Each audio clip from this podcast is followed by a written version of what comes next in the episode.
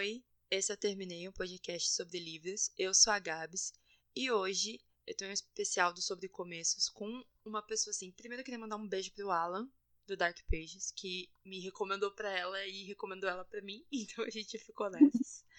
Mas hoje eu estou aqui com a Mia Sardini. Eu não sei se eu falei seu nome certo, espero que sim. Alô, falou sim.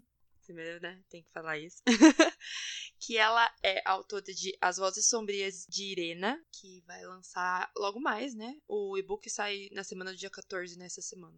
Isso, é, ele, ele tá em pré-venda, é, os livros já estão já estão para chegar, já voltaram da gráfica, inclusive. E eu acho que a pré-venda vai encerrar agora na sexta-feira. E aí na semana que vem já começa a venda do, do livro físico aí fora da pré-venda e do e-book também. E aí a gente vai falar um pouco sobre o livro dela, um pouco sobre o processo criativo dela e tudo mais, as inspirações.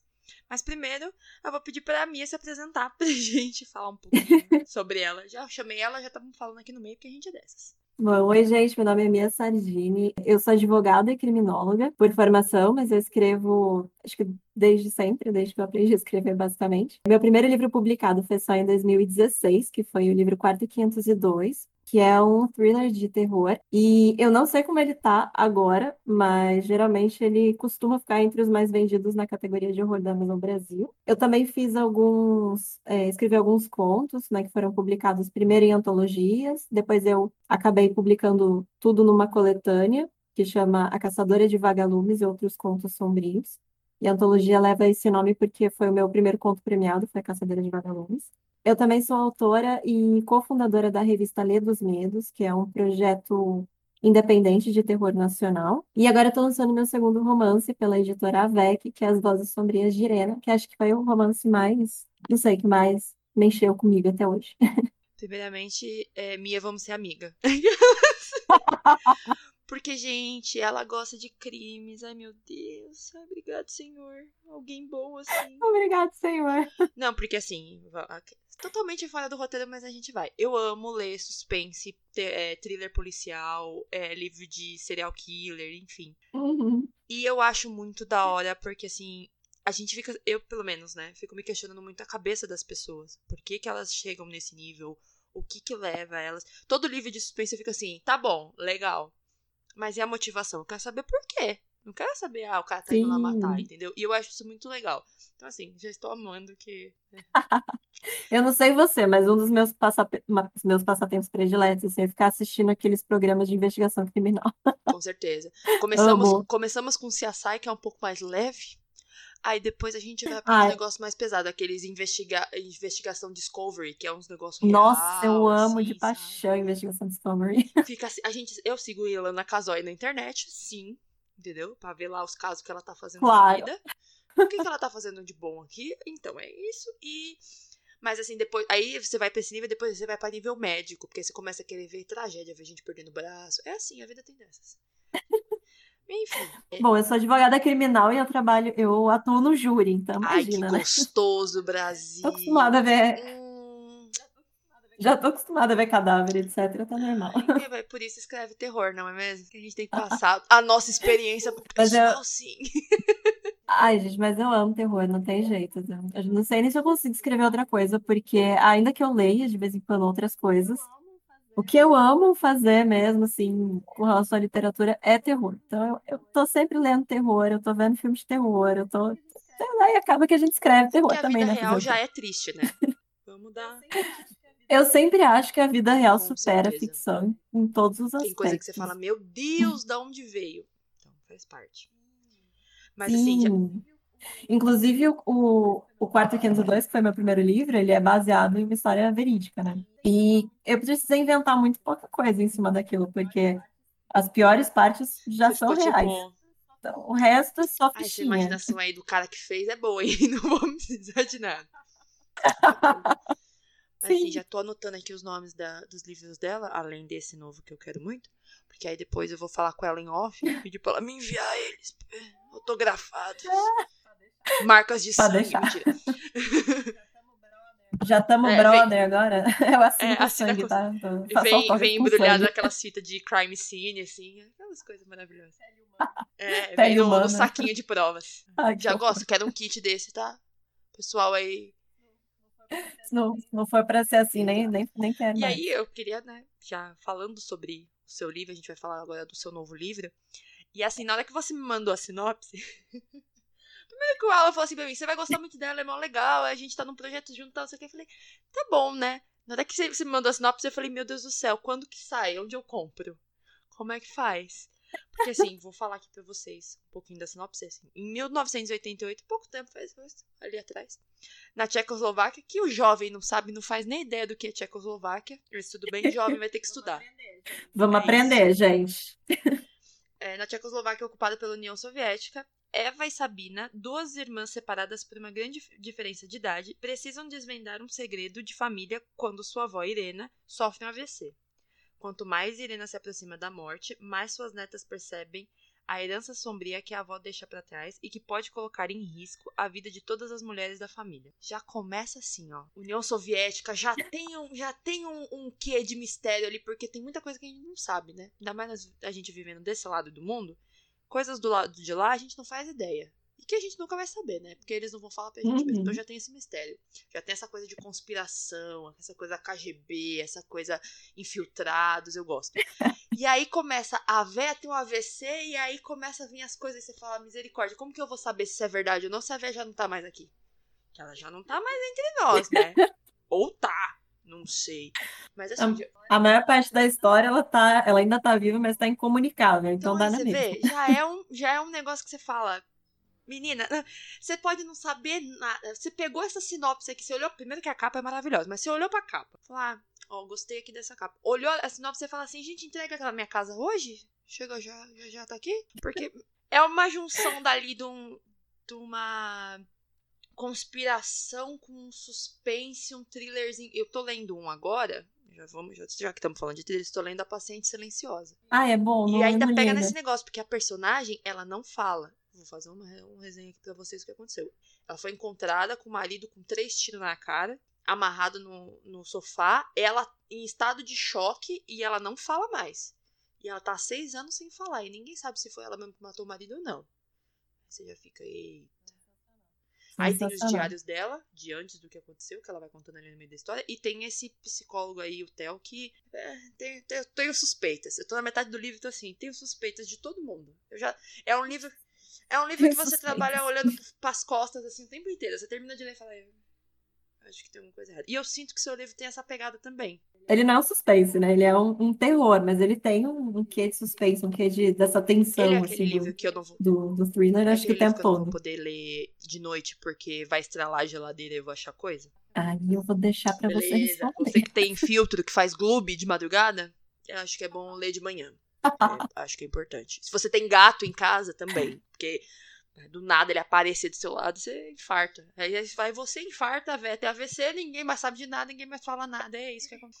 Ninguém sabe o que aconteceu Exato. e foi isso mesmo. Agora, eu quero saber de você, como que foi o seu, como que é o seu processo de escrita, não só para esse livro, mas para todos os outros. Então, eu acho que, na verdade, eu ainda tô me descobrindo nesse processo, né? Apesar de eu, de eu escrever desde sempre, eu acho que eu comecei a fazer uma escrita mais organizada muito recentemente. Quando eu escrevi o Quarto 502, a minha ideia não era publicar, né? Na época eu tinha um blog literário, onde a gente postava qualquer coisa assim que a gente escrevesse, contos, etc. Eu, e- eu e uns amigos. E eu comecei a escrever a história do Quarto 502 em capítulos e lançar, né, pra, nesse blog em capítulos. E eu achei que se muito minha mãe ia ler, sabe? E de repente a pessoa começou a acompanhar, começou a mandar mensagem, aí me cobravam do próximo capítulo. Então acabou que assim, foi fui tendo um feedback enquanto eu estava escrevendo e acabou virando uma novela, né? Não é um romance, ele é uma novela, mas era para ser um conto. E depois eu resolvi publicar só porque alguns amigos basicamente me ameaçaram se eu não Ela fizesse ia virar um isso. crime. Então eu- eu publiquei, mas não era a intenção. Aí depois eu escrevi alguns contos, mas eu não, eu vou ser sincera que eu não gosto muito de escrever conto, eu prefiro escrever histórias maiores.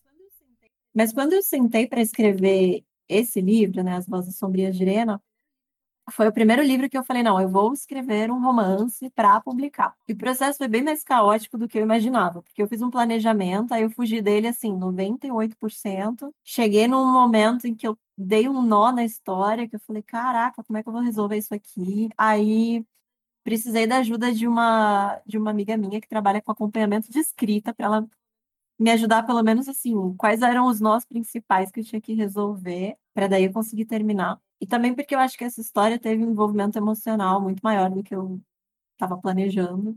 Isso também não ajudou muito. Então eu acho que com relação ao processo de escrita, eu ainda tô começando a me descobrir, assim. Eu percebi que eu não gosto de planejar muito, porque eu tenho uma impressão de que quando eu planejo demais, parece que a minha criatividade vai embora. E como eu já sei a história inteira, sei como a história termina, sei tudo, eu perco a vontade de escrever. É, eu acho que, que planejar às vezes limita. Porque aí você Sim. fala assim, ah, então eu tenho.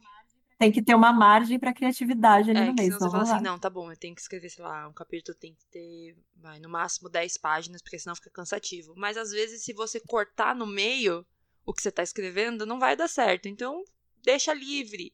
Ou então você fala assim, ah, e o personagem Sim. vai ficar vivo até tal página. não, cara. Ah, e também eu, eu acho que quando você, pelo menos assim, isso aconteceu tanto no quarto 502 quanto, quanto nesse, né? Quando você começa a escrever, às vezes você tem uma ideia, assim, de que seu personagem vai ser de tal jeito. Só que conforme ele vai vivenciando as coisas na sua história, pelo menos comigo é assim que acontece, chega um ponto em que eu não tenho muito mais controle sobre ele. Ele vai criando personalidade Sim. própria, sabe? Eles então, acontece muito de eu planejar, tipo, ah, o personagem vai fazer tal coisa nesse capítulo. E chega ali na hora, a coisa descamba, ele faz de outro jeito. E, e é isso, ele entendeu? é um personagem vivo. eu não tenho controle nenhum. Sim. Inclusive, tem um capítulo que eu acho que é um dos melhores capítulos desse livro, que foi assim. Eu falei, cara, a personagem vai fazer tal coisa agora. E aí chegou na hora, eu fui escrevendo, escrevendo, escrevendo, e no final dos contos ela fez. Ela fez o que tinha que fazer, mas de um jeito totalmente diferente. E a hora que eu terminei de escrever, eu falei, caraca, ficou muito melhor do que eu tinha planejado. Você vai fazer isso aqui? Ela falou, ah, eu não vou. não fez. Sim, me quero obrigue. Ver, quero ver. E quais foram suas inspirações para escrita? Inspirações literárias ou no, no geral? geral? Pode ser literárias ou não, porque eu acho que, como você escreve terror, eu acho que tem mais outros meios, eu acho, de, de inspiração. Sim, eu acho que a principal inspiração foram as histórias das mulheres da minha família. Porque, na verdade, esse livro começou assim. Eu estava no divã da minha terapeuta, da minha psicanalista, conversando sobre um determinado assunto da minha família. Porque acho que toda família tem as suas tretas, né? Se a gente colocar uma lupa, toda família é meio estranha. E a minha não é, a minha não é exceção. Então, eu estava no meio da minha, da minha consulta, da minha sessão de psicanálise, lá conversando sobre a minha família e tal. E eu contei uma determinada história do ponto de vista da minha mãe, que foi quem me contou essa história. E aí, essa história envolvia minha mãe e minha tia. E a minha psicóloga perguntou: e qual é o ponto de vista da sua tia? Aí eu falei: sabe que eu não sei? Eu nunca parei para pensar nisso, né? Mas como era uma, uma questão ali familiar que tinha um certo peso para mim, eu resolvi ligar para minha tia convidei minha tia para um café e eu falei, bom, vamos bater um papo então sobre isso. E aí o café virou um papo de quase oito horas, assim, ininterruptas. E aí rolou aquela conversa que você começa rindo, termina chorando, tem uma hora que você tá fazendo as duas coisas ao mesmo tempo. Foi uma conversa, assim, muito reveladora no sentido de. Acho que de ver. É...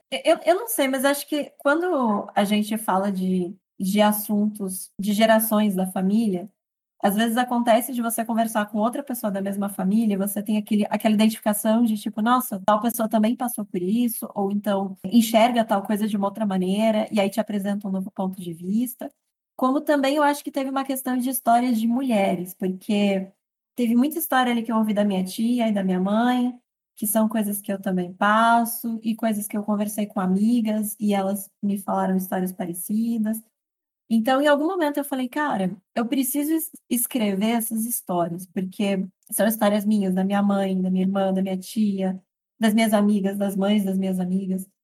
Então, eu queria escrever isso, mas eu queria escrever isso dentro de uma analogia ficcional do terror. E eu falei, como raios eu vou fazer isso? E, então, acho que a minha, minha principal inspiração, assim, foram essas histórias de, de vida mesmo que eu fui ouvindo da minha família e de amigas próximas. Yes. Não, imagina, eu pode ia perguntar falar. se essas histórias elas vão estar presentes não só nesse livro, né? Como inspiração para esse livro, mas para todos os que você uhum. escreve. Olha, eu não sei se para todos os que eu escrevo. Nesse livro, claramente sim. Tanto que eu até dediquei o livro às mulheres da minha família, porque são todas, vamos dizer assim, todas as tretas da história que o pano de fundo da história é um, é um drama familiar. Todos esses dramas são inspirados na, em histórias da minha família. E aí eu coloquei o elemento do terror no meio. Mas eu acho que tudo que eu escrevo tem, tem muito de um, de um viés feminista. Porque sim, porque eu sou muito feminista e eu sinto que eu preciso, assim, gritar isso, sabe, para os quatro cantos do mundo. E isso acaba saindo no, no terror. Eu acho super legal. Então é capaz que tenha um pouco dessa, dessa inspiração, talvez, em outras coisas que eu escrevo assim, mas não sei dizer se em tudo. Assim. Eu acho que além disso eu tive algumas inspirações, mais no sentido assim de me dar um, um, norte de como colocar esses temas dentro do terror, que eu acho que foram algumas obras da Paula Febe, que é uma escritora nacional também, é psicanalista, eu acho que ela manda muito bem nessa nessa literatura transgressiva, então foi uma, uma inspiração também. E alguns filmes, como por exemplo o filme A Bruxa, que também me ajudou, assim, como trazer esses, esses dramas familiares e essas questões femininas para dentro do, do horror. E acho que essas seriam as, sei lá, as minhas inspirações principais. Mas aí, além disso, deve ter mais um monte de coisa que você vai lendo no meio do caminho e, e vai pegando um pouco aqui, um pouco dali. É bem isso mesmo. E acaba saindo meio que um, mo um mosaico, né? Das coisas que a gente lê, vê. Isso quando você não tá lendo alguma coisa, isso acontece muito comigo. Tipo, tô lendo um livro que não tem nada a ver com o outro, mas aí tem uma, uma situação ou uma frase que aparece no outro livro você fala, gente, mas como assim? Sim. Não tem nada a ver, um é fantasia, o outro é terror, que, que, que, que tem isso aqui no meio? E tá lá. Você falando, como assim? É o mesmo lugar, sei lá, ou alguma situação, problema ali que tá acontecendo, e você vê e a mesma coisa você fala, gente. Sim. É bizarro. E fora que, assim, é, se você lê muito, se você tá sempre vendo filmes, se você tá sempre vendo, sei lá, documentários, eu acho que às vezes você vai pegando umas coisas que depois você não lembra mais onde foi que você viu, né? Então, isso aparece muito na, nas minhas histórias. Tipo, eu, eu acho que eu já vi isso aqui em algum lugar, mas eu não lembro onde. em algum livro que eu li, provavelmente, Alguém mas não vai lembro te qual. mandar mensagem depois falando, nossa, isso aqui, ó, referência de tal coisa. Você vai falar, será? É, é possível. Será? Mas não sei, não lembro. Aí você vai falar, putz, é, pode ser mas não vou falar para você que foi mesmo, porque assim, subconsciente, não vou, não vou lembrar. Sim, é, foi, foi, o que eu falei, né? Tudo que a gente que a gente escreve acaba sendo um mosaico de coisas que a gente já leu, que a gente já viu, que a gente viveu, e tudo aquilo vai virando uma, uma bagunça no inconsciente, em algum momento aquilo sai em forma de história. E qual a sua expectativa para a recepção desse livro novo? Olha, eu acho que na verdade as expectativas que eu tinha já foram superadas. Porque quando eu lancei, quando saiu a pré-venda, meu editor falou assim: quantos livros você vai querer para você autografar? Né? Quantos, quantos você acha que vão sair autografados? Aí eu falei, ah, acho que uns 15. Tipo, família e amigos próximos. Daí ele só, não, acho que pelo menos uns 30. Falei, né, não chega a tudo isso, não. E agora eu tenho quase 60 livros para autografar. É bem isso. Lembrei que não, não tem só minha mãe e meu pai. Não, e, e começou a ser. Assim, eu comecei a receber mensagem de gente que eu nem conheço, que também queria o livro autografado. Aí o meu editor me mandou a lista das pessoas que compraram direto no site, né, da, da editora. E também tem pessoas ali que eu não conheço. Então, é, eu acho que esse é o, o, momento que você sente uma, sei, uma certa satisfação, assim, como escritor, né? Quando a sua obra alcança alguém além da sua família e dos seus é amigos. Quando você vê que tem mais gente no, na expectativa, além das pessoas que você já compartilhou o que tá fazendo, né? Sim. E assim, seus amigos vão acabar comprando porque são seus Sim. amigos, né? Mas aí você começa a ver que tem gente que você não faz a menor ideia de quem, quem são aquelas pessoas, mas as pessoas estão comprando e, e ainda estão participando. E, e isso é foi uma coisa que eu olhei e falei, caraca, não estava esperando. Então, vamos dizer que as minhas expectativas já, já foram superadas. Isso é ótimo. E eu espero que com o podcast o pessoal conheça mais o seu trabalho e aí fique, tipo, as suas expectativas ainda sejam superadas de novo. Quando a gente alcançar a meta, Exato. a gente vai dobrar a meta. Já dizia de uma pensadora contemporânea maravilhosa. Um beijo pra ela, onde quer que ela esteja hoje. Espero que na casa dela, usando máscara, por favor. Usando máscara. E como que é para você lidar com essa ideia de períodos distintos e situações de lugares diferentes? Porque como o livro se passa na Tchecoslováquia, é uma sociedade completamente diferente da nossa, principalmente no período, né? 1988 é completamente diferente. Uhum. Como que é para você lidar com essa diferença de tempo para escrever? Então, eu acho que nesse quesito não foi uh, tão de, assim, de colocar a história dentro da, da Tchecoslováquia, porque a ideia de escrever nesse cenário surgiu de uma viagem que eu fiz para a República Tcheca. É, jovens que não sabem o que é Tchecoslováquia, a Tchecoslováquia não existe mais, e ela se dividiu em dois países, né? a República Tcheca e a Eslováquia. e eu fui fazer uma visita para a República Tcheca, que inclusive eu até cheguei a prestar um, uma vaga de emprego lá, eu consegui, e eu só não fui ainda porque pandemia, né? Poxa, beijão pro pessoal da República Tcheca. Hum. Praga. Um dia voltarei, porque também já fui. Fui em 2018. beijão. Praga é lindo, maravilhoso. Saudades do que a gente já viveu. Saudades do que a gente já viveu. E aí eu fui para a República Tcheca, eu fui para a cidade de Brana, que inclusive é onde se passa a história, que inclusive também é a cidade onde eu vou trabalhar. E eu fiquei lá um tempo, e nesse período que eu fiquei lá, eu conheci bastante bastante gente que mora no, no, lugar mesmo, principalmente pessoal mais velho. Isso é um negócio que eu amo quando eu vou viajar para qualquer canto. É conhecer o pessoal local e conhecer histórias locais e saber como é que funciona. Tipo, como que é viver nesse lugar, como é que é morar ali, enfim. E aí, batendo papo com esse pessoal, que eu também aproveitei para contar as histórias do Brasil, né? Então, eu contei para eles sobre o Saci, sobre a Cuca, enfim. E eles me contaram também algumas histórias deles. E a gente entrou bastante na, na conversa sobre a mitologia eslava, que também está muito presente nesse livro, né? E aí, numa dessas lendas que me contaram, é, o senhorzinho que me contou falou assim: eu acho, né, na, na minha opinião, essa personagem dessa lenda é uma entidade feminista. Muito embora ela exista há muitos anos, eu acho que ela é uma entidade feminista. E aí eu falei, nossa, que demais, eu não conhecia a lenda, pelo menos não pelo nome, e fui pesquisar mais. Quanto mais eu pesquisava, mais aquela lenda caía perfeitamente porque eu queria escrever, né? Que envolvia essas histórias das mulheres da minha família, de algumas amigas próximas e tal. E aí eu falei, bom, então eu vou ambientar a história em algum canto ali da Europa Central ou da Europa Oriental para eu conseguir usar essa mitologia eslava de um jeito que caia melhor. E como eu estava em Brano na época, eu falei, bom, então eu vou, vou colocar a história aqui, porque pelo menos é uma cidade que eu conheci, que eu sei mais ou menos como funciona, eu não preciso né, tentar descobrir como é o lugar. Muito embora a história se passe em 1988, eu não sei se você também teve essa impressão, talvez Praga seja um pouco menos por ser mais, mais turístico. Mas assim, em Brano, eu tive muita impressão de que o capitalismo ele não chegou assim com tudo ainda. Ele, claro que ele está presente, né? Você anda ali, você vê algumas, algumas marcas que são muito características do capitalismo, McDonald's, etc. Mas eles ainda têm muita presença do, do socialismo, eles ainda têm alguma. Tipo, é, a impressão que dá é que assim, parece um Brasil na década de 80.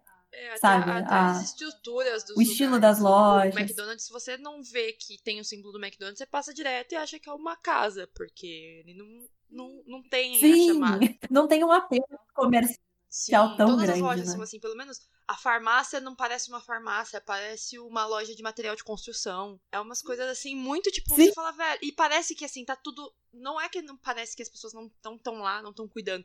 Mas parece que, sei lá, acabou de acontecer uma guerra, caiu alguma coisa. E tá, tipo, tudo com muita poeira ou, ou os vídeos muito embaçados. E você fala, velho, será que o pessoal tá aqui mesmo? Como é que é?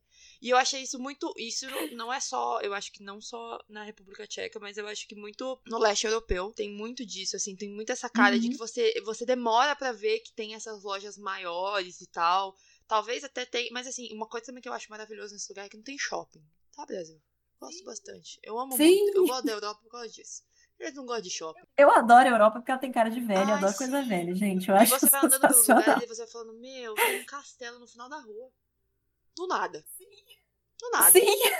Aí Do você nada. termina, desce uma rua, tem uma feira judaica. Que tem uma feira judaica lá em Praga. Você fala, ah, deixa eu uma feira judaica. E eles vendem coisinha, tipo, é, amuletos. Eu falo assim, gente, quero. Parece que você tá num. Não sei, assim, é uma. Você tá de frente pro McDonald's, você dá três passos, você tá num castelo medieval. Parece que é uma, é uma bagunça de tempos. Doido, assim, tipo, né? Você sai do mercado de cara com uma igreja, tipo, gótica você fala, meu Deus do céu, como assim? Sim. É muito bom. E assim, uma coisa que eu nunca tinha me dado conta na minha vida, eu só percebi isso realmente quando, quando eu fui para a República Tcheca, porque eu não tive essa mesma impressão em outros países mesmo. Por exemplo, sei lá, em, em Viena já, já não, tem, não tive essa impressão. Os Estados Unidos não vou nem comentar, porque né, é a, é, a, a sede do capitalismo. Mas, por exemplo, aqui no Brasil também, nunca tinha parado para pensar nisso, quanto que a gente é tão bombardeado 24 horas por dia por comercial o tempo todo. E na República Tcheca, eu não tive essa impressão, porque parecia que realmente, quando você anda nas ruas, pode ser uma impressão minha, tá? Pode ser que eu esteja muito louca, mas assim, foi a impressão que eu tive. Que andando nas ruas, você não vê tanta propaganda ou não vê tanto apelo comercial como você vê aqui. E quando eu voltei para o Brasil, eu já tive um choque de realidade de novo, de tipo, nossa, como é bizarro você entrar no supermercado e ter um, uma promoção no alto-falante, outra no, no cartaz que você está enxergando, outra não sei onde, ainda tem mais no aplicativo. Parece que é uma, é, é uma coisa muito louca, que eu nunca tinha parado para pensar nisso. Então, ambientar em 1988 também foi divertido, porque teve um quê de nostalgia, deu pensar um pouco assim. 88 eu não tinha nascido ainda, na verdade, eu nasci em 89. Mas Brando me lembrou muito Brasil, assim, na década de 80, 90, mais ou menos. Então tinha muita coisa que eu via ali, por exemplo, loja de penhores, que eu lembro de ir com meu pai, mas nunca mais vi uma loja de penhores no Brasil. Então teve um pouquinho assim de nostalgia. É, foi divertido também de fazer algumas pesquisas, inclusive assim, por exemplo, ah, telefone. Existia telefone? Porque em 1988, meus pais não tinham telefone aqui no Brasil, mas por incrível que pareça, na Tchecoslováquia todo mundo tinha. Então, fazer essas pesquisas também foi, foi divertido, assim, de, de ver algumas coisas, como mesmo dentro do bloco socialista, eles tinham algumas coisas que no Brasil demoram muito tempo para chegar. E também, assim, eu acho que foi um respiro, porque, como eu falei, né, quando eu comecei a escrever quando eu estava lá, pelo menos o planejamento, e quando eu voltei para o Brasil, eu já tive uma sensação meio claustrofóbica de ser bombardeado o tempo todo por um monte de comercial de novo. Então, acho que imergir nessa, nessa sociedade, assim, no meio do, do, do socialismo, né, em 1988, também foi uma, um respiro para isso.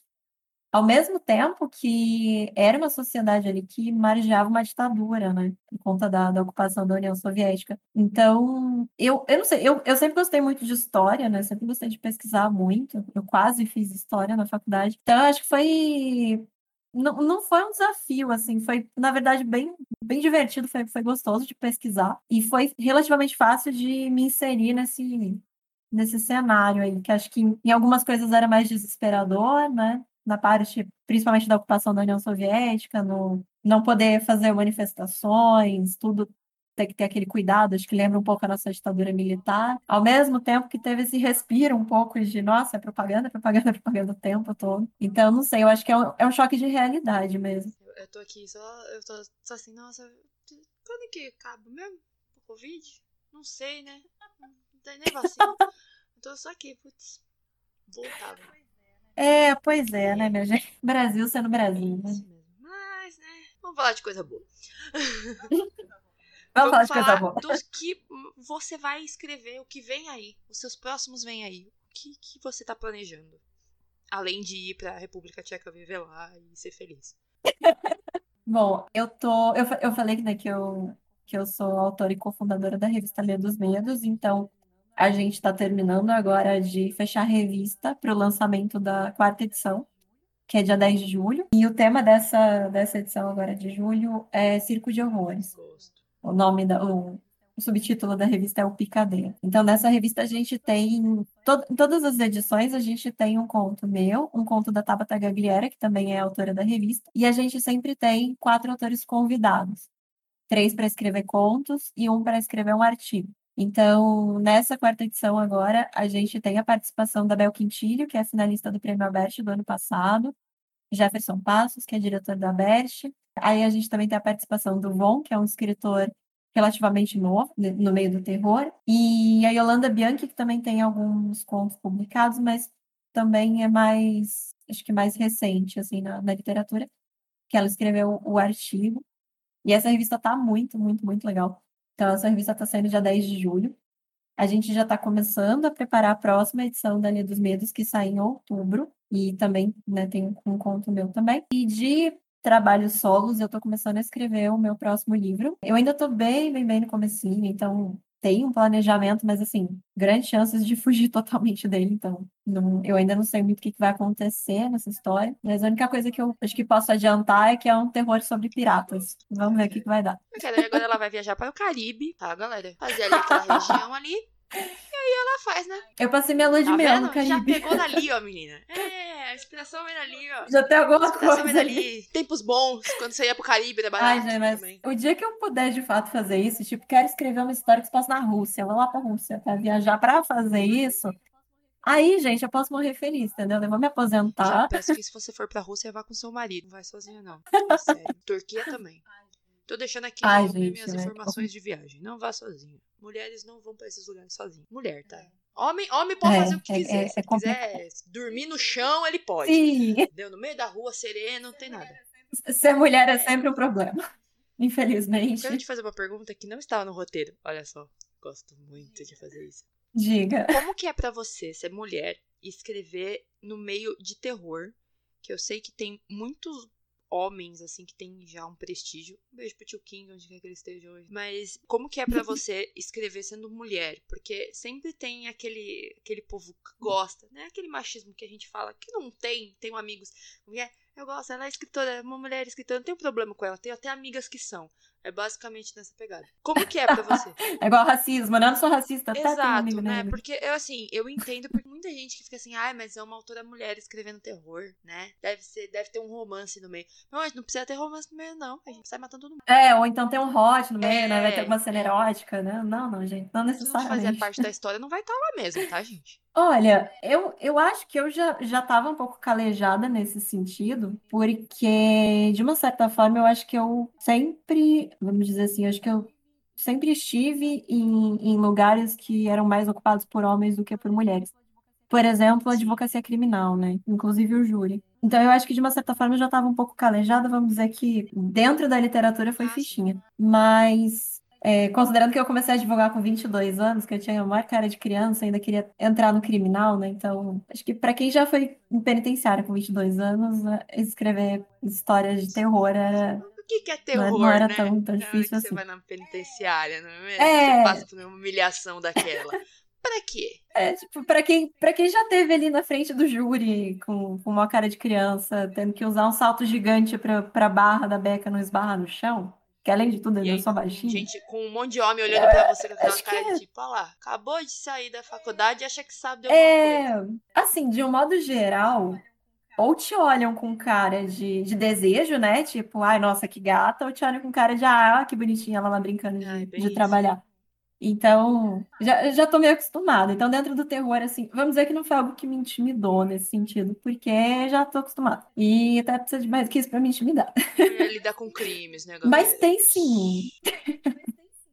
Mas tem sim, tanto que assim, eu, eu nunca teve assim direto pra mim algo do tipo, ah, nossa, mas por que que você não escreve outra coisa? Isso, pelo menos, nunca me disseram nada parecido. Uma coisa que eu percebi é que assim, logo que eu comecei a escrever, a aparecer um pouco mais, começaram a surgir muitos autores, ah, principalmente mais velhos, assim, né, que já já estavam dentro do meio literário há mais tempo, meio que tentando, acho até que ajudar de uma certa forma, tipo, ah, vamos ajudar a divulgar, vamos te ajudar a- ao caminho das pedras, etc. Mas parece que é aquela coisa assim, tipo, eles querem te ajudar. Claro que não são todos, tá, gente? Não estou generalizando, tá? Isso acontece com algumas pessoas. Mas é aquela coisa assim, que querem te ajudar até um certo limite, contanto que você não comece a aparecer demais e principalmente contanto que você não se torne independente da ajuda deles. Isso acontece muito, muito, muito com autores, né, com, com homens. Autoras já, já era outra história. Então, assim, eu acho que eu nunca tive nenhum problema muito direto de alguém chegar e falar, né, ah, mas, mas você escrevendo terror, mas mulheres escrevendo terror.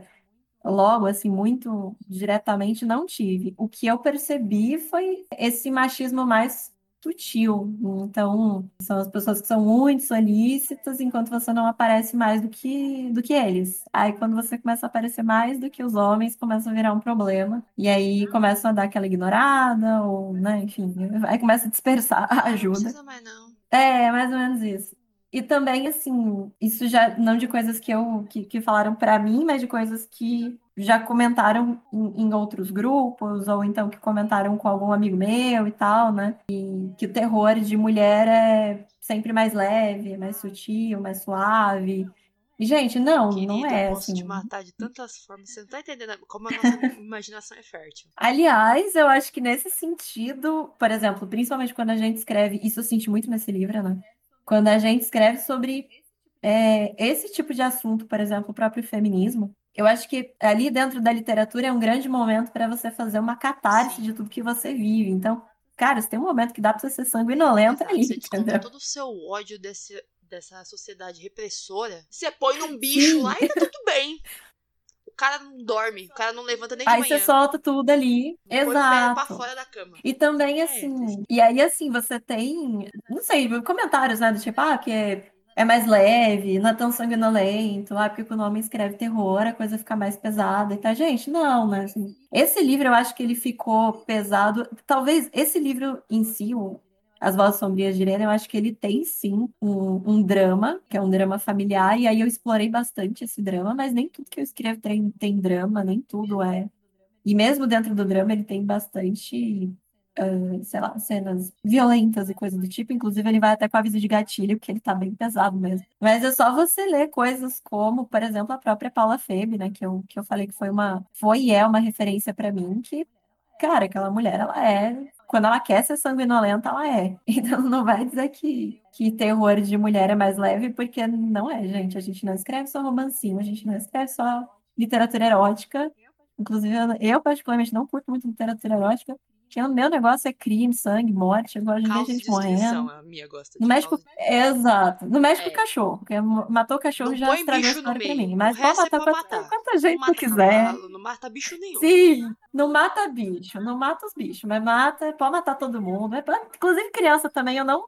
Tem gente que fica meio, meio baqueada. Eu não fico da baqueada, gente. criança, Não tem problema. meu querido, dependendo da criança, passo com o carro em cima, dou, dou ré pra ter certeza. É isso. Entendeu? Sim. Porque o problema, é, eu acho muito grande assim. Se você assinasse seu livro com um pseudônimo que não desse pra saber que é homem ou mulher, ninguém ia falar nada. Então, esse foi o negócio. Quando, quando eu comecei a escrever, a primeira vez que eu publiquei um livro, eu coloquei como M. Sardini. Tanto que, se você for olhar, a capa do livro ainda tá como M. Sardini. Um dos motivos foi porque um editor que eu conheci na época me falou que homens vendem mais do que mulher, principalmente dentro do terror, estatisticamente. Então, que seria mais interessante você usar um pseudônimo, ou pelo menos uma abreviação, que não desse para saber se você é um homem ou uma mulher. E época eu questionei muito, tava assim, bem perdida nesse quesito, então eu falei, bom, vamos lá. E faz mais ou menos um ano que eu comecei a, a, a assinar como Mia Sardini. Na capa ainda tá como M, mas na parte de dentro da sinopse já tá como Mia.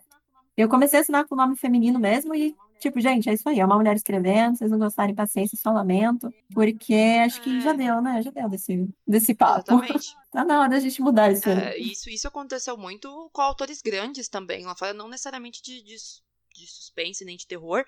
Eu vou usar um exemplo aqui, eu não gosto muito da, mais da pessoa, né? Mas a gente usa o exemplo, que é a J.K. Rowling. Não gosto mais da pessoa dela, mas enfim, ela, ela Uhum. usou J.K. porque parecia masculino, né? Porque senão ela não ia vender Sim. fantasia. E hoje a gente sabe que tem muitas mulheres no, no ramo de fantasia que vendem muito mais que homens. E quando a gente vê homem em fantasia, você fala, nossa, olha, um cara escrevendo.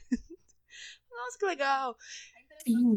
A impressão que eu tenho é que as mulheres, na verdade, estão cada vez ocupando mais espaços, né, graças aos deuses. E, e eu acho que talvez essa seja uma razão também de, de ter essa tentativa, né, de delimitar qual é o espaço da mulher e qual que não é. Porque, assim, já faz um bom tempo que a gente não, não, não enxerga mais desse jeito, a gente só sai ocupando espaço que a gente bem entender. E acho que talvez isso seja meio intimidador, mas vamos dizer que só é intimidador se você, né, for assim, meio fraco É, eu das acho que ideias. intimida quando você não faz o que você, que você gosta de fazer da forma certa. Basicamente, tipo, ah, o cara tem Sim. medo de você roubar o espaço dele na literatura. Mas se ele não for um bom escritor, não vai ser você que vai tirar ele do lugar. Ele mesmo. Então, tipo assim, Exato. a pessoa só vai ter medo se o trabalho dela não tá sendo bem feito. E eu acho que talvez algumas mulheres fiquem um pouco intimidadas nesse sentido, né? Porque, como eu falei, assim, eu acho que eu sempre tive, muito embora até ah, alguns leitores falam que é engraçado escrever terror, porque, segundo eles, eu tenho cara de boneca. Ela Mas, tem cara assim, de boneca mesmo. tá? Mas, assim, eu acho que eu sempre tive um comportamento, vamos dizer, dentro dos, do- dos padrões da sociedade, eu sempre tive um comportamento mais masculino. Então, desde muito cedo eu tive muitos amigos homens, eu sempre frequentei lugares onde eu tinha mais homens que mulheres. Eu, eu, inclusive, comecei a ter mais amizades femininas de uns tempos para cá, porque eu não sei se é, identificação ou não, o que raios era, mas acabava que eu sempre andava mais com, com meninos. Então, tipo, desde pequena sempre falei muito palavrão também. Enfim, eu eu acho que eu nunca fui muito a, a- a mocinha, né? E aí depois fui trabalhar com criminal, então escrever terror. Então, assim, eu acho que para mim isso já é meio normal quando eu percebo que rola um pouco dessa, dessa coisa de, ah, mas você é menina, eu dou risada porque isso não faz a mínima diferença na minha vida, na tua circunstância. Mas acho que pode sim ter um, um pouco de intimidação, talvez, de outras mulheres, né? Mas, cara, tem muita mulher escrevendo terror, tem muita mulher foda escrevendo terror. Então, acho que a gente tem que realmente fazer, escrever o que a gente gosta, fazer o que a gente, o que a gente gosta de fazer, o que a gente sabe que faz bem, né? Ou pelo menos tenta fazer bem. E de resto, vai ter mimimi, vai ter gente que vai dar barraco, mas é isso aí, gente. Só lamento que, né? A gente veio pra ficar e é isso. Sendo homem, mulher, sendo LGBT, sendo hétero, sendo branco, negro, sempre vão achar alguma coisa pra te infernizar quando você Sim. começa a fazer algo bom. Alguém vai achar alguma coisa para falar. Ai, mas. Ai, ela tá, ela tá fazendo sucesso porque ela é bonita. Ai, mas é não sei o que, porque. Ai, ele, ela uhum. conhece não sei quem. Gente, as pessoas trabalham, assim, não sei se vocês sabem. A gente se esforça para fazer as coisas. Não é fácil assim. Ah, acordei de manhã e falei que vou fazer. Eu acho que quando a gente vê um grupo que geralmente não ocupava aquele espaço começando a ocupar, sempre choca um pouco, né? Por exemplo, eu não sei se você lembra, no, no final do ano passado teve aquele concurso da Dark Side. E aí teve o maior bafafá quando saiu o resultado, porque uma boa parte da, dos ganhadores era negra. Mas, gente, é, é, é, engraçado até você ver o quanto que isso choca as pessoas, porque a maior parte da população brasileira é negra. Então faz todo Deveria sentido chocar que, que, não que a maior parte dos, que não dos vencedores ali fosse. Pessoas, porque, né? né? Não o contrário. Exato, porque se fosse todo mundo branco, ninguém ia falar nada. Mas, assim, não é estranho, porque a maior parte da população não é branca. E a gente sabe que o número de mulheres e homens também é maior. Sim. Vai ter mais mulher fazendo coisa mesmo. Porque a gente é um número maior. Como diria aquele meme maravilhoso, quando o feminismo for instaurado, cenas como essa serão vistas. Que é a gente podendo fazer tudo. Você vai num lugar que vai, sei lá, trocar um óleo do carro falar, ai não, vai vou aqui, vai ter uns caras, vai ter uma mulher. Você vai fazendo, vai fazer alguma coisa que normalmente vocês acham que é de homem, vai ter mulher. E é isso, gente. Tem que aceitar e pronto. Ficar com esse mimimi todo não tem porquê, porque assim. Já, já deu, é né? Já bobo, passou o tempo. É, é mais fácil vocês trocarem experiências por gêneros, por por etnia, por tudo, sabe? Eu gosto, eu gosto muito da questão de troca de experiências com pessoas que viveram coisas diferentes, não importando nada, do que realmente ficar dessa. Ah, mas ela é de tal lugar. Uhum. Eu não gosto dela. Ah, meu querido, então não fala comigo. Ah, Sim. Não, e isso é uma coisa que eu, que eu tenho ficado muito feliz, porque eu tenho visto, assim, cada vez mais, por exemplo, negros escrevendo, coisa que antes não tinha tanto. Nordestinos escrevendo, porque antes a literatura era muito ocupada por sul e sudeste, né? E agora a gente tem um monte de gente de outros lugares, do norte, do nordeste. Então, isso é uma coisa que eu, que eu, que eu tenho ficado bastante feliz, que me parece que pelo menos assim, claro que ainda a gente está muito, muito longe de um cenário ideal, mas me parece que pelo menos a gente está começando a ter de fato uma, uma representação mais fidedigna, né, do país, porque, caraca, a gente tem de tudo aqui. É, e, e a, até eu tenho, tem algumas pessoas que têm até literatura indígena que tá, tipo, aparecendo de novo e você fala, cara, era algo Sim. que já era pra gente ter isso muito mais forte, porque são as pessoas da nossa terra, então a gente, a gente não se conhece, basicamente. Não, a gente não, é, a gente não conhece. A gente conhece muito da, da cultura é, europeia, né, porque a gente teve uma, uma colonização muito forte da, da Europa, mas a gente sabe pouquíssima coisa sobre, por exemplo, a, as matrizes africanas mesmo, a gente sabe pouca coisa e, caramba, foi foi o país, agora eu não me lembro se foi o país ou um dos, que mais teve imigração africana. Imigração, imigração é. entre aspas, né? Não, e aí assim. Nem, nem todos vieram por livres, livres já, espontânea vontade. Já tô passando mas... pra mim aqui, fazendo um. um já tô dando inspiração pra ela. Se você quiser escrever um terror com, com alguma lenda indígena ali, ó. É o seu momento, pode fazer, viu? Deve ter coisa boa. Então, eu tenho um projeto, só que não, eu não consegui tirar do papel porque eu queria fazer uma pesquisa um pouco maior do que eu consigo fazer no momento, para ter certeza de que eu não vou fazer nenhuma. Meta, é, pra não sabe? rolar nada, tipo, ofensivo, ou você falar alguma coisa errada. Tipo... É, justamente por não ter muito contato, né? Para ter certeza de que eu não vou pegar uma. Sei lá, não vou fazer uma, uma coisa caricata, não vou fazer nenhuma apropriação cultural, nada desse tipo. Então, eu queria realmente fazer uma pesquisa maior do que eu consigo fazer no momento. Mas eu tenho uma, um projeto, esse projeto, inclusive, ele já existe há mais tempo do que eu tenho livros publicados, que é um projeto de um terror que se passa na Amazônia. Que assim, se caírem na floresta, um abraço, galera. Eu não queria contar pra vocês, não. Não pode, pode não ter bicho. Ah, se perdeu ali era uma Pode vez, não, né? Você não viu um negócio sobrenatural, mas assim, caiu, cobra pegou, um abraço. Não sobra nada nem Gente, pra se você sair da região onde você mora, você já não, já não sabe onde você tá, imagina você cair no meio da floresta. Esse projeto, na verdade, é, foi uma história que eu escrevi na, na adolescência, acho que eu tinha uns 15 anos quando eu escrevi, ou talvez um pouco menos. E era um, um, um terror que se passava na Amazônia, né, e, e envolvia algumas tribos indígenas. Só que na época eu escrevi com a minha cabeça de 15 anos, né? Então depois eu fui reler e eu falei, nossa, mas tá muito pobre essa parte, essa parte mesmo de explorar a cultura indígena, que eu acho que, nossa, tem muita coisa ali que dá pra você usar pra fazer um terror muito, muito bom. Mas ficou muito pobre. E aí eu falei, eu vou, eu vou ver se eu consigo algum dia ter contato com alguma comunidade indígena. E aí é que tá, né? A gente tem várias tribos diferentes, então teria que ser uma tribo mais próxima da que eu queria que fosse, que são as tribos que, que vivem mais perto do, do, do Rio Negro. E aí eu, eu tava nessa busca aí pra pra tentar alguma coisa, pra tentar contato, não consegui. Tentei até ver se eu, se eu arranjava uma, uma viagem pra Manaus, mas também acabou não rolando, e agora também não sei quando vai rolar. Mas, inclusive, se vocês quiserem indicar alguém, se vocês conhecerem alguém aí, al- alguém da comunidade indígena que topa bater um papo, agradeço. Vai que, vai que sai, assim. Já vou Esse terror mensagem pros meus amigos que moram em Manaus, vai que eles têm uns telefones. Então, eu tenho um monte de amigo em Manaus e nenhum deles Olha conseguiu lá. me ajudar nesse quesito, sacanagem. Manda mensagem pra Guaraná Antártica. Porque eu sei que eles têm uma tribo lá que ajudam eles na parte de Guaraná, de, de essas coisas que eles fazem lá perto, lá no Amazonas. Vamos mandar mensagem pra eles.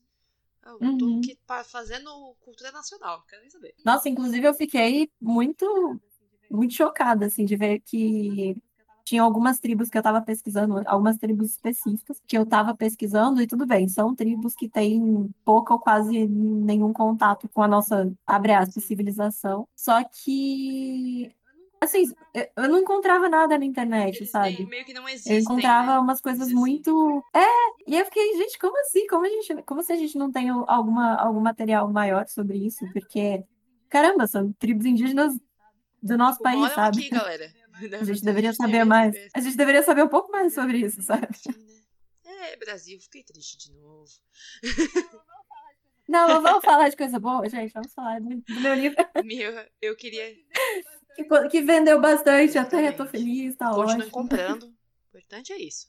Ah, saiu pré-venda, não tem problema. Pode continuar comprando. A gente tá aqui pra isso. Inclusive, na semana que vem, na quarta-feira, a gente vai fazer uma live. A gente, porque eu, eu catei um amigo meu para me ajudar nisso, mas vou fazer uma live para fazer os autógrafos dos livros, né, que eles estão chegando. E como a gente não pode fazer um evento presencial, eu vou fazer uma live mesmo. Mas eu tô com algumas unidades ainda dos livros aqui, que eu pedi um pouco a mais. Então, se por acaso alguém ainda quiser comprar na- no preço da pré-venda, eu vou vender na live. E aí já faço autógrafo ali mesmo. Não Então- percam essa oportunidade. Aí depois disso, só os- o, o preço normal, que eu ainda não sei qual vai ser, mas é o preço normal de venda depois. Bom, Mia, eu queria agradecer você por ter vindo participar, por contar um pouco da sua história, por deixar a gente desesperado pra querer ler esse livro. Sim, estou desesperada, olhando pra pilha de livros que tenho que ler, pensando, e se eu comprasse um livro novo? Pensando aqui comigo. Mas é, eu queria agradecer muito também por você escrever. Eu acho que, depois de tudo que você falou, ter você na literatura como uma pessoa que escreve terror é muito importante pra abrir espaço para as outras pessoas, para as outras meninas que queiram escrever, para outras pessoas que, que olhem e falam assim, putz, mas será que não dá? Vai que dá, cara. Não vem com essa que não dá. Sim, Então, vai que eu dá. queria agradecer você. E agora eu vou deixar aberto este espaço para você mandar beijos, redes sociais, fazer seu merchan. É o seu momento. Ai, primeiramente, muito obrigada pelo convite, eu fiquei muito feliz. É, obrigada também ao Alan do Dark Pages, que está me ajudando muito, muito, muito na divulgação. E, inclusive, foi quem me indicou você, me, me indicou para você, Beijo enfim. Quem nos apresentou. Alan maravilhoso. Vou mandar um beijo para minha mãe, pro meu pai. Não, gente, brincadeira. Sobre minhas redes sociais. Se, se vocês quiserem acompanhar mais sobre o meu trabalho também, para verem essa, essa live que eu falei que vai rolar na, na quarta-feira, que vem na sexta-feira agora também, eu tenho uma live, inclusive, com o próprio Alan da, da Dark Pages também, para falar desse livro. O meu Instagram é miasardini. Não tem muito segredo, é só isso aí mesmo. E se vocês também quiserem conhecer a revista Lê dos Medos, que é a revista que eu, que eu administro, e também escrevo. É, o Instagram da, da revista é arroba dos Medos. Acho que é isso, gente. Eu, sou, eu confesso que eu sou um pouco avessa às redes sociais, então a única rede que eu uso é o Instagram, não tem Twitter. Já me pediram várias vezes, ainda não fiz. E o Facebook também apareço lá uma vez a cada três anos para ver o que tá acontecendo. Então é mais fácil me encontrar pelo Instagram não é Twitter não, que o Twitter é uma zona perdida. É só treta. 80% do tempo é briga. É, não, não faz isso não. Eu tô lá. Mas se vocês é, quiserem... Tá, tá, tá, de boa, eu acho. Mas aí, qualquer coisa eu vou colocar todas as suas informações na descrição do episódio, assim como o link pro pessoal comprar todos os seus livros. Você tá comprando tudo. Compra tudo, galera. Eu trabalho aqui assim, eu gosto do Sobre Começos, porque esse quadro me dá a oportunidade de dar espaço para pessoas novas ou para pessoas que já estão no mercado. Uhum. E é assim, o bom é que é tudo literatura nacional. Então você vai comprando livro BR, assim, ó. quando você vê, não tem mais um autor americano, um autor é, europeu na sua estante. Você olha e fala, nossa senhora, mas eu gosto sim, porque tem que dar espaço. Nossa, isso é uma coisa que eu comecei a fazer. Eu realmente, faz, faz muito tempo que eu não leio um livro. Para não dizer que eu não, não li nenhum livro estrangeiro esses dias, eu reli um livro do King, mas por, porque tinha alguma, uma coisa ali na história que eu que eu queria para esse meu novo livro. Mas faz muito tempo que eu não leio nenhum livro estrangeiro. Porque realmente eu fui conhecendo cada vez mais autores nacionais. E aí você vai montando uma lista de, de livros que você quer ler, e quando você vê, a sua lista tá gigantesca só com autor nacional. Muito, muito, muito tem bastante autor nacional que tem e-book. Aí você dá uma assinada ali no, no Amazon Sim. no Unlimited. Faz ali um Kindle Unlimited. Ah, o meu livro vai, vai sair no Unlimited tá também. Então, para quem assina, já você mais já fácil pega ali e vai indo. E um abraço. Aí você nunca mais pega livro para ler também. É uma tristeza. Mas compra físico, tá? Físico é bom. Nossa, eu sim. Eu gosto de físico. Eu sou a doida do físico, galera. É verdade. Não tô contando pra vocês, não. Eu gosto de livro físico, mas eu confesso que de uns tempos pra cá eu tô só nos e-books. Principalmente com essa coisa da mudança, que daí eu não sei o que, que eu vou fazer com os meus físicos. Então, tô aqui assim, apaixonada por e-book. Nunca amei tanto e-book na minha vida. Parece que vai mais rápido. É porque você não vê as páginas, né?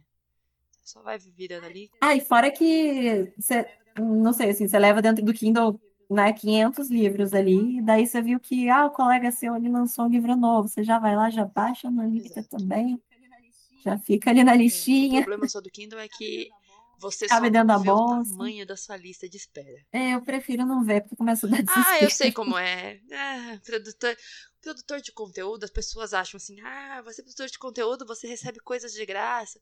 Meu bem, a gente tem que dar conta, não é assim receber e ficar olhando para eles, falar, ah, legal. Olha, eu realmente não sei como vocês dão conta, porque eu participo de, uma, de uns grupos de leitura coletiva e eu não sei como é que eu faço isso, mas trabalhar com, com outras coisas e que horas que eu escrevo, eu não sei. Realmente não sei como é, que vocês fazem para gerenciar esse negócio todo aí. Entendeu? Não consigo não sei. Porque aí eu olho, eu olho pros livros que eu tenho que ler, aí eu olho pros livros que eu tenho em casa que eu comprei que eu não consegui ler ainda. Aí eu penso, putz, mas tem que gravar podcast. Ah, vamos falar de coisa boa. É igual uma vez. Igual uma vez que me perguntaram como é que você faz para conciliar tudo, Nossa. não faço. Simplesmente Ela não escreve faço. terror pra tirar de dentro da cabeça dela as vozes que falam: Você não vai fazer isso aqui, não? Nossa, sim. Aliás, eu, eu acho isso, isso um negócio incrível no terror, porque eu não sei se, se você já, já viu uma reportagem do Oscar Nestares que ele fala sobre o terror terapêutico, que ele fala que durante a pandemia, aparentemente, as pessoas que eram fãs de terror lidavam melhor com a pandemia do que as demais. E um dos motivos que ele sugeriu para isso era que quem gosta de terror meio que está o tempo todo em contato com o próprio medo. E aí, de uma certa forma, você aprende a lidar com isso. Isso é um negócio que eu amo no terror, porque realmente, quando a gente vai escrever, se a ideia é você explorar, né, dentre outros sentimentos também, o medo, não tem jeito melhor de explorar isso do que eu pensar o que, que me causa medo. Então, querendo ou não, eu tô o tempo todo pensando nisso, eu tô o tempo todo em contato com isso. É muito doido, mas eu, eu acho que é porque assim, a pessoa que lê terror, ela já tem um contato com uma coisa assim tão tensa que ficar em casa só. Pandemia rolando, gente morrendo. Ah, mas aqui, né? É. Se eu torcer esse livro aqui, filha, cai, pinga sangue.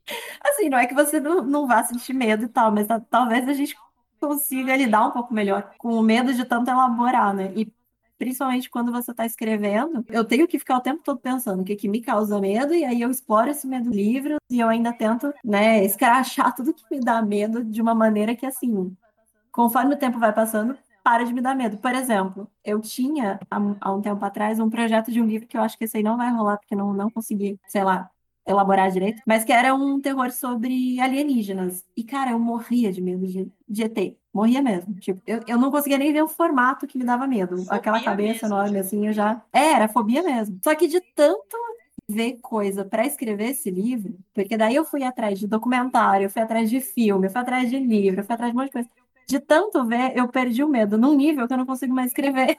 Eu, eu, eu, acho bobo agora, não, não me dá mais medo. Olhei, falei, coisa ah, louca. perdi meu medo. Então, eu resolvi uma fobia por medo do terror. Quem sabe eu consiga fazer isso com barato algum dia. Ela, pra ela ter medo, mas eu tava lendo uns livros do nada, né? Virou um bate-papo bacana. Sobre sobre alienígenas, eu não tenho medo deles. Mas aí eu comecei a ler ficção científica. E os dois livros de ficção científica que eu li por último, todos eles têm formatos do quê? De animais marinhos. Então eu tenho medo de mar agora. Obrigada. Não entro mais no mar. Não mergulho. Ah, não vejo mais fotos de bicho.